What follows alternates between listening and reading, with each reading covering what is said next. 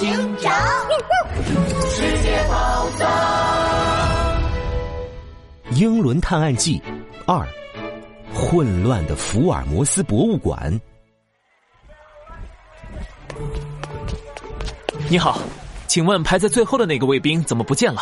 拉布拉多警长拦住一个棕熊卫兵，问道：“呃，排在最后的。”哦，你是说那个新来的吗？呃，他说他饿了，要去吃三文鱼，先溜走了。那你知道他去哪儿吃三文鱼了吗？呃，不知道，但他好像是往贝克街的方向走的。不过，贝克街有卖三文鱼吗？棕熊卫兵困惑的挠了挠脑袋上的毛，继续巡逻去了。哎呦呦！贝克街，这个名字听起来好耳熟啊！杜宾警员，你不知道贝克街吗？一提到贝克街，拉布拉多警长乌黑的圆眼睛瞬间亮了起来。你听说过大侦探福尔摩斯吧？小说里，名侦探福尔摩斯就住在贝克街二百二十一号。哦，福尔摩斯，我知道呀。可那不是小说里的人吗？福尔摩斯确实是小说里的人，但贝克街却是真实存在的。因为福尔摩斯实在是太有名、太受欢迎了，大家就把贝克街二百二十一号建成了福尔摩斯博物馆。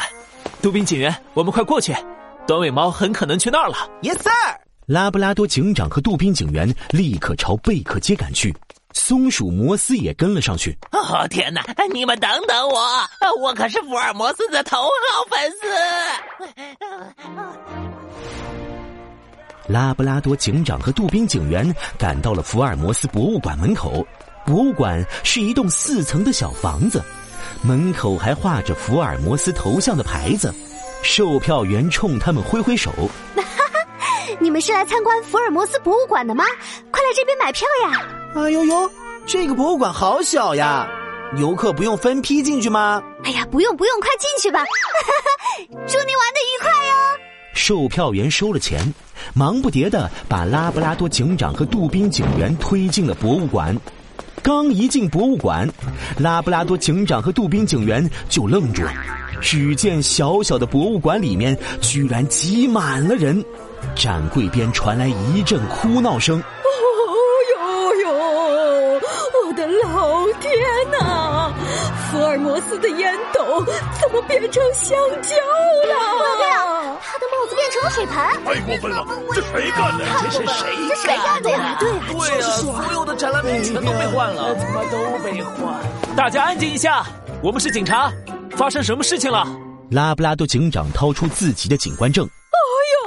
警察先生啊，可不得了了！发生大怪事了！福尔摩斯博物馆里的展览品被人恶作剧了，烟斗变香蕉，帽子变水盆，福尔摩斯的报纸变成了哇哈哈笑话集。土拨鼠大婶从人群中蹦了出来：“什么？变成了？”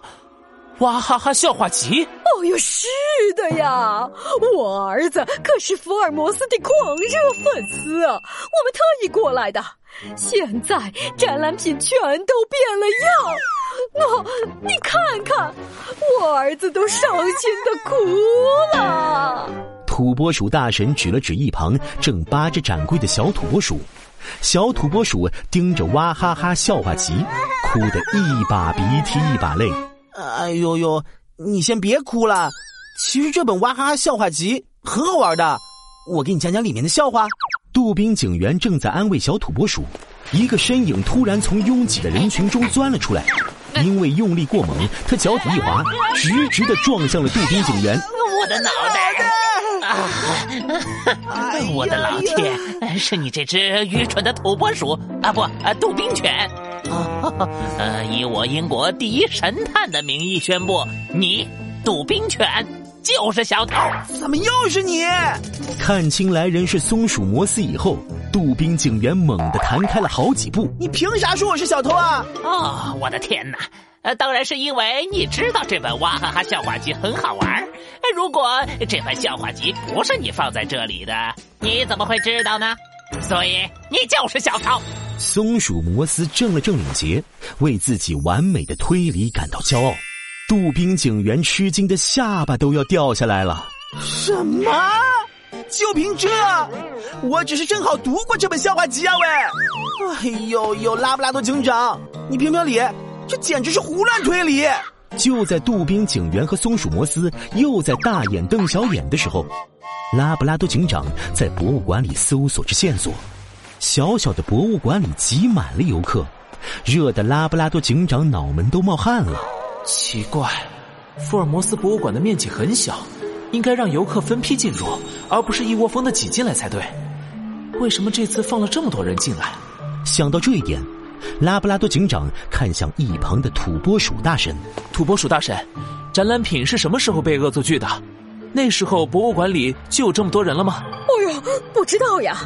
平常这里都是要排队轮流进入的，可今天售票员突然催着让我们全都进来了。哎，我当时还纳闷来着。结果一进博物馆，就看见里面的展览品全变样了。售票员，哦，原来是这样！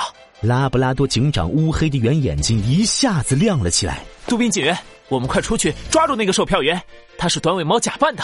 售票员让所有人都进来，就是为了制造混乱，方便他逃跑。说的没错，不愧是拉布拉多警长呢。突然，门口传来了狡猾的笑声。售票员掀开了伪装，露出了自己的真面目。果然，他就是短尾猫。喵，我先溜了。拉布拉多警长连忙拨开人群冲了过去，但还是晚了一步。只见短尾猫的紫色身影消失在了贝克街的尽头。